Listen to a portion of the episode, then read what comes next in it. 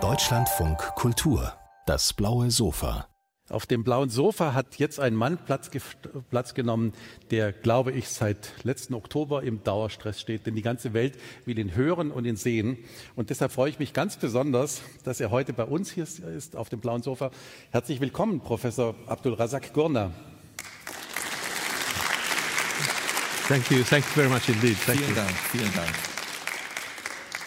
Wenn Sie einen Augenblick auf die vergangenen fünf Monate zurückschauen, wurde Ihr Leben komplett auf den Kopf gestellt? Was hat der Nobelpreis mit Ihrem Leben angestellt? No, not upside down. Uh, Nicht auf den Kopf gestellt. Uh, the, uh, also ganz viel Zeit ist darauf gegangen, mit Menschen zusammenzukommen, mit Journalisten zu sprechen. Aber das war prima. Es ist einfach etwas Wunderbares, wenn man auf diese Art und Weise geehrt wird.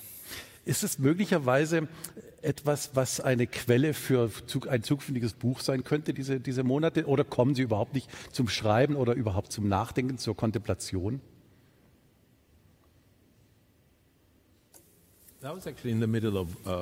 Ich war eigentlich uh, mittendrin. Ich war dabei, ein Buch zu schreiben, war zufrieden mit meinem Leben, so wie es war. Uh,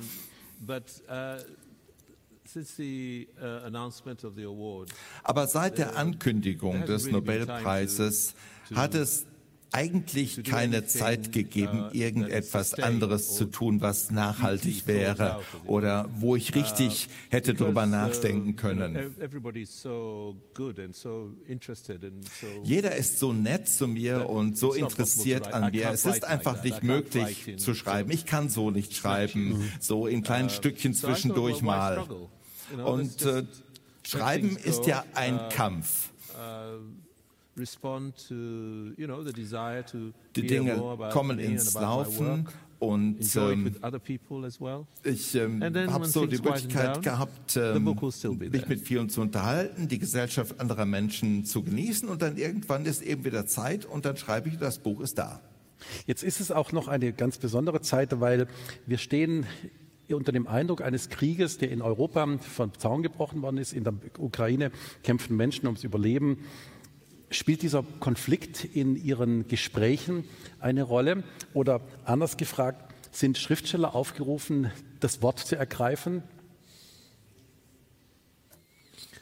Does it play a role? I mean, of course, ja, spielt das eine Rolle? Natürlich, als uh, Mensch. Uh,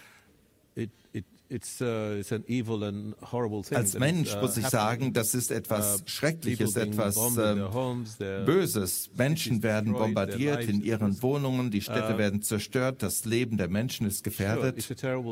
Natürlich, das ist etwas ganz Schreckliches. Und in diesem äh, Sinne geht natürlich mein Mitgefühl hinaus an all diese Menschen. Für Deutschland sind diese Geschehnisse so nah. Es ist ja fast ist wie eine Familie. Und das ist wahrscheinlich eine Familie. Diese Menschen gehören dazu. Uh, uh, das ist etwas, was die russische Regierung auch woanders schon getan hat, in Georgien, in ähm, Tschetschenien, in Syrien, in Abchasien. So it's alarming to think um, es ist einfach beunruhigend, darüber nachzudenken und sich zu überlegen, was es sonst noch an imperialen Fantasien in der Zukunft geben mag. Russland ist ja nicht das einzige Land, das so agiert. Wir haben auch westliche Mächte schon gesehen, die ähnlich schreckliche Dinge über sehr lange Zeit äh, getan haben, uh, auch in jüngerer Zeit. Die andere große Tragödie uh, unserer Zeit,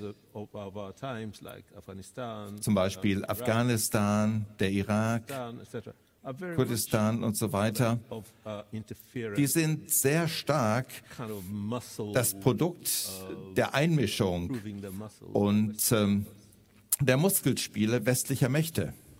Sind denn Schriftsteller moralische Instanzen, auf die man hören muss oder die sich aufgefordert fühlen müssen, ähm, ihr Wort zu erheben, ihre Stimme zu erheben?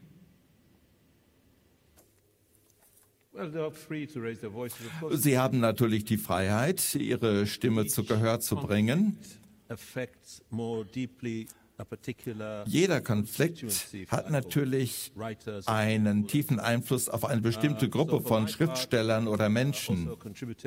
Für meinen Teil habe ich teilgenommen ähm, an vielen Dingen, die in Großbritannien passiert sind. Ich habe mich engagiert bei Flüchtlingsorganisationen.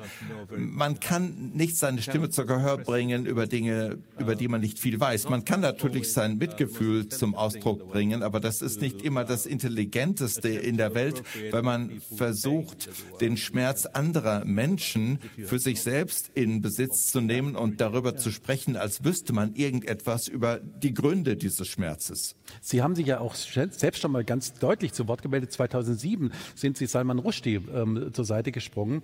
War das ein Punkt, wo Sie gesagt haben, jetzt muss ich ähm, ähm etwas, etwas sagen, wir müssen als Schriftsteller zusammenstehen? Uh, uh,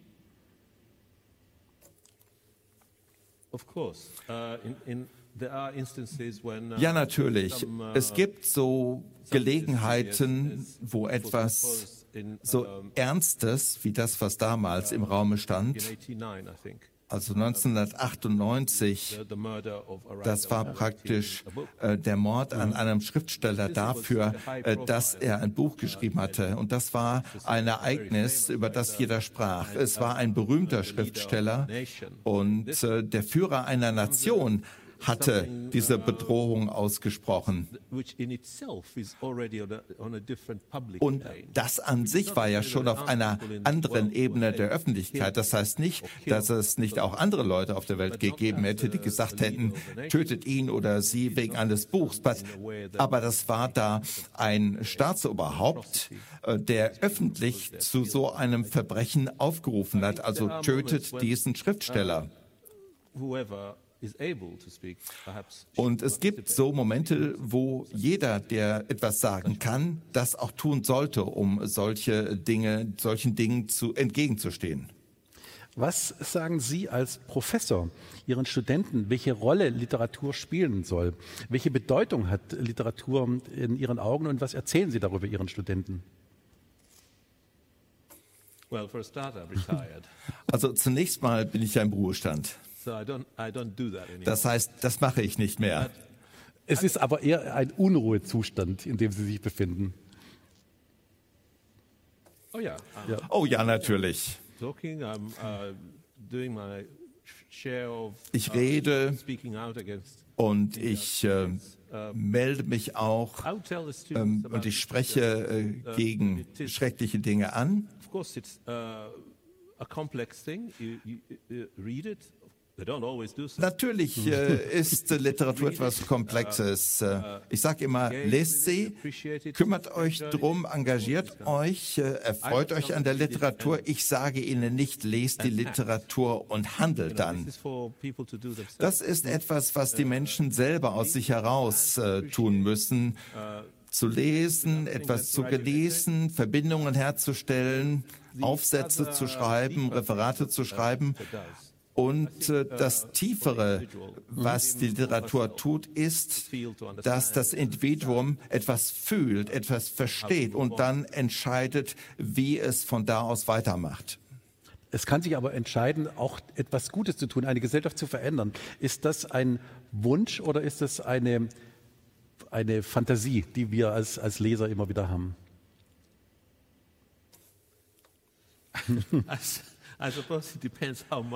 Naja, ich denke, ähm, das kommt darauf an, ähm, inwieweit Sie das verstehen. Es könnte eine Fantasie sein und das kann eine dann ablenken.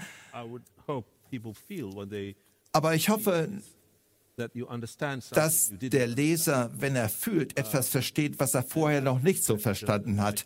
Und die Handlung, die dann folgt, die erfordert eventuell eine Reflexion aus verschiedenen Perspektiven, nicht nur im Sinne von, oh, ich habe es in einem Buch gelesen, ich mache das jetzt. Es gibt noch so viele andere Dinge, derer man sich auch bewusst sein muss. Das Wichtige an der Literatur, wenn sie denn funktioniert, ist, dass sie uns Dinge sagt, die wir vorher nicht wussten oder wir verstehen dann vielleicht Dinge, die wir schon wussten, aber unser Verständnis wird verbreitert und wir steigen viel tiefer in unsere Erfahrung ein. Und was wir dann daraus machen, das kommt eben auf unsere Wünsche an oder auf die Umstände, in denen wir leben. Ja. Ja. Als der Nobelpreis verkündet wurde, haben sich die Medien sofort beeilt, ihr Werk in Kategorien einzuteilen, in Labels. Ähm, es wurde als postkolonial, als Literatur aus dem globalen Süden, als Weltliteratur bezeichnet. Ärgern Sie solche Etikette oder steckt hinter diesen scheinbaren Zuschreibungen etwas anderes? Hinter diesen scheinbar harmlosen Zuschreibungen? Das kommt immer ganz drauf an, wer die Etikettierung vornimmt. Wenn es, äh, es war ja die schwedische Akademie, die das gemacht hat, und wenn die das macht, ist das gut. Uh, Aber ernsthaft, uh, das Problem bei den Etiketten, selbst wenn sie stimmen, ist, dass sie nicht vollständig wahr sind. Das heißt, irgendwas wird uh, immer ausgelassen. Das heißt, das wäre mehr so eine Art Zusammenfassung. Es kommt darauf an, warum man etwas etikettiert. Es gibt Umstände, Mhm. Da haben wir es vielleicht mit einer Buchhandlung zu tun und äh, dann packt man die Bücher in Kategorien, weil man den äh, interessierten Leser anleiten will. Aber dann gibt es eben auch äh, einen intellektuellen, eine intellektuelle Kategorisierung, wo man sich überlegt, was ist eine Buch? Und dann wird es schwierig. Ich will es nicht verbieten. Äh, man kann das, äh, man sollte das äh, nicht gerade ähm, ermutigen. Man sollte es nur indikativ machen, so zum Beispiel, äh, das ist ein argentinischer Schriftsteller oder so etwas, um einen Kontext herzustellen, ohne gleichzeitig die Möglichkeit der Reaktion einzuengen. Man könnte jemandem sagen, das ist ein postkolonialer Schriftsteller und der sagt dann vielleicht, oh, postkolonial, das mag ich nicht. Und dann wird äh, eine Möglichkeit genommen.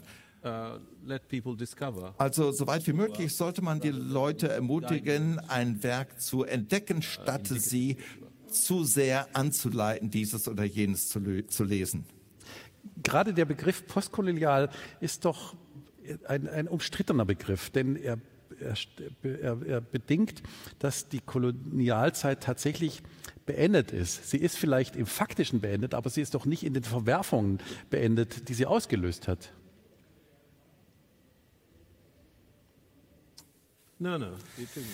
Nein, sie ist nicht vorbei.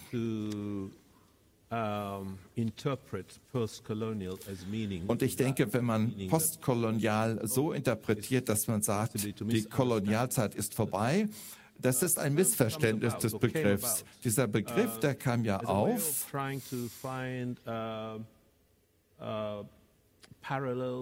um Parallelen oder Überlappungen zu finden, und zwar zwischen verschiedenen Literaturformen aus verschiedenen Orten, die, denen eben auch die Erfahrung des europäischen Kolonialismus äh, gemeinsam war, am Anfang zumindest. Also Erfahrungen, die sich zeigen bei Schriftstellern aus der Karibik, Afrika, Indien, dem Südpazifik.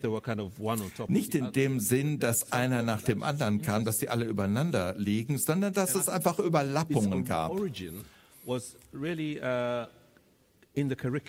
Und der Ursprung, der war im Curriculum, nämlich wie unterrichten wir diese verschiedenen Texte zusammen. Und die Erfahrung des Kolonialismus wird dann zu einer Möglichkeit, diese Texte zusammen zu kategorisieren, denn mhm.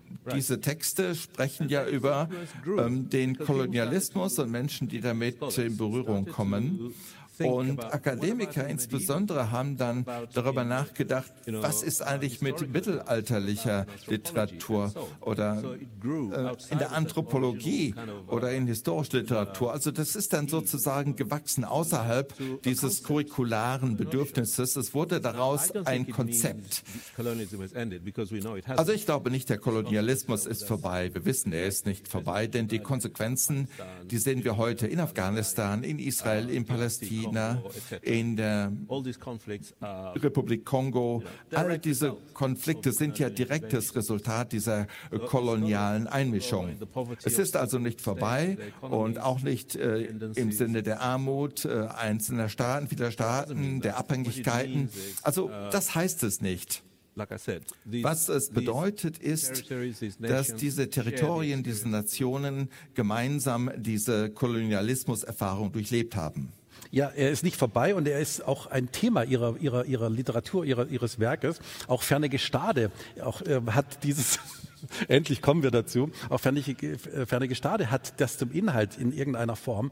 Es ist ein bestrickend schönes Buch und es ist auch gleichzeitig ein widerschwänziges Buch, weil es, ähm, weil es äh, auf so vielen verschiedenen Ebenen stattfindet. Aber eines hat mich total fasziniert. Sie haben eine unglaublich präzise Erinnerung und an ein, an ein Reich, an eine Welt, die scheinbar untergegangen ist. Es ist das Sansibar der der 1960er Jahre.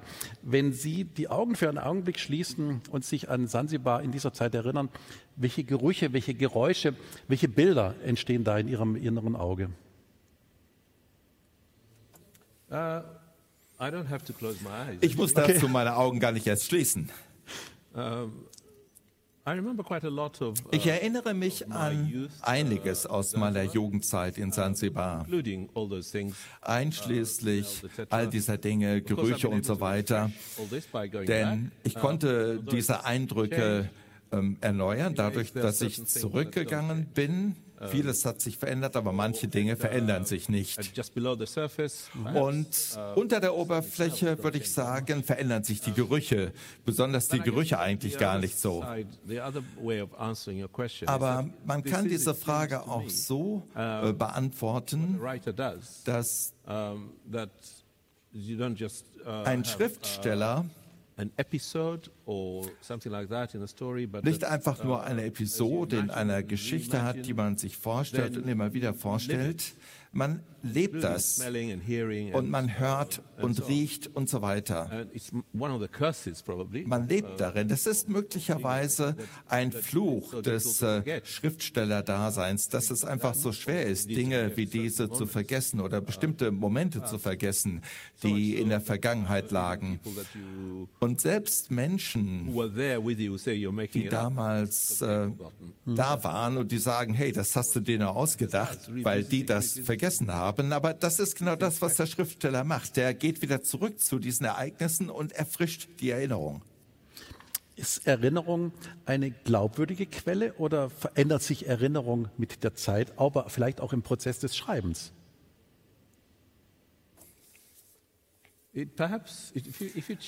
Ja, vielleicht, wenn sie sich verändert, dann uh, vielleicht in dem Sinne, dass sie tiefer wird. Das heißt, wenn man etwas noch einmal erinnert im Bewusstsein oder aufschreibt, dann tauchen Fragen auf. Wo war der und der zum Beispiel? Da muss man den und den in die Szene rein imaginieren oder man erinnert sich, dass etwas passiert ist. Etwas, an das man schon lange nicht mehr gedacht hat. Oder selbst damals hat man das vielleicht nicht so wahrgenommen und dann kommt es wieder zurück und die Erinnerung gewinnt an Tiefe.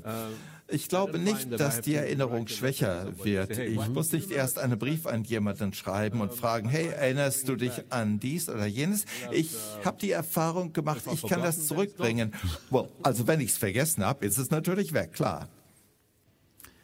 1964 hat zeitgleich mit Ihnen ein anderer junger Mann die Insel Sansibar verlassen. Sein Name war Faruk Bulsara. Und später wurde er bekannt unter dem Namen Freddie Mercury. Sind Sie sich jemals begegnet? Haben Sie Erinnerungen gemeinsam an Sansibar? Ich fürchte, ich habe da keine Antwort drauf. Das erste Mal, als ich von ihm hörte, von Freddie Mercury, war vor kurzem in den letzten Jahren, als er berühmt war. Ich glaube, der hat noch als kleines Kind die Insel verlassen. Ich glaube, er war, er war sechs er war, oder so. Ja, ja, ja. Ja, ja okay. All right. Uh, so I, I don't, I don't think we, we would share any also ich glaube, wir haben keine gemeinsamen in Erinnerungen, aber wer weiß, vielleicht äh, hat er Dinge erfahren von seinen Eltern. Aber das werden wir nie wissen. Ich weiß es nicht. Wir werden es nie mehr wissen. Wir könnten jetzt noch lange, lange, lange über Sansibar. Wir könnten aber auch vor allem auch über die Kolonialzeit und über die Verwerfungen sprechen. Aber wir haben schon wieder 20 Minuten rum. Herzlichen Dank, dass Sie diese kleine Reise mit uns unternommen haben. Herzlichen Dank für Ihren Besuch auf dem blauen Sofa. Thank you very much. Ich danke Ihnen.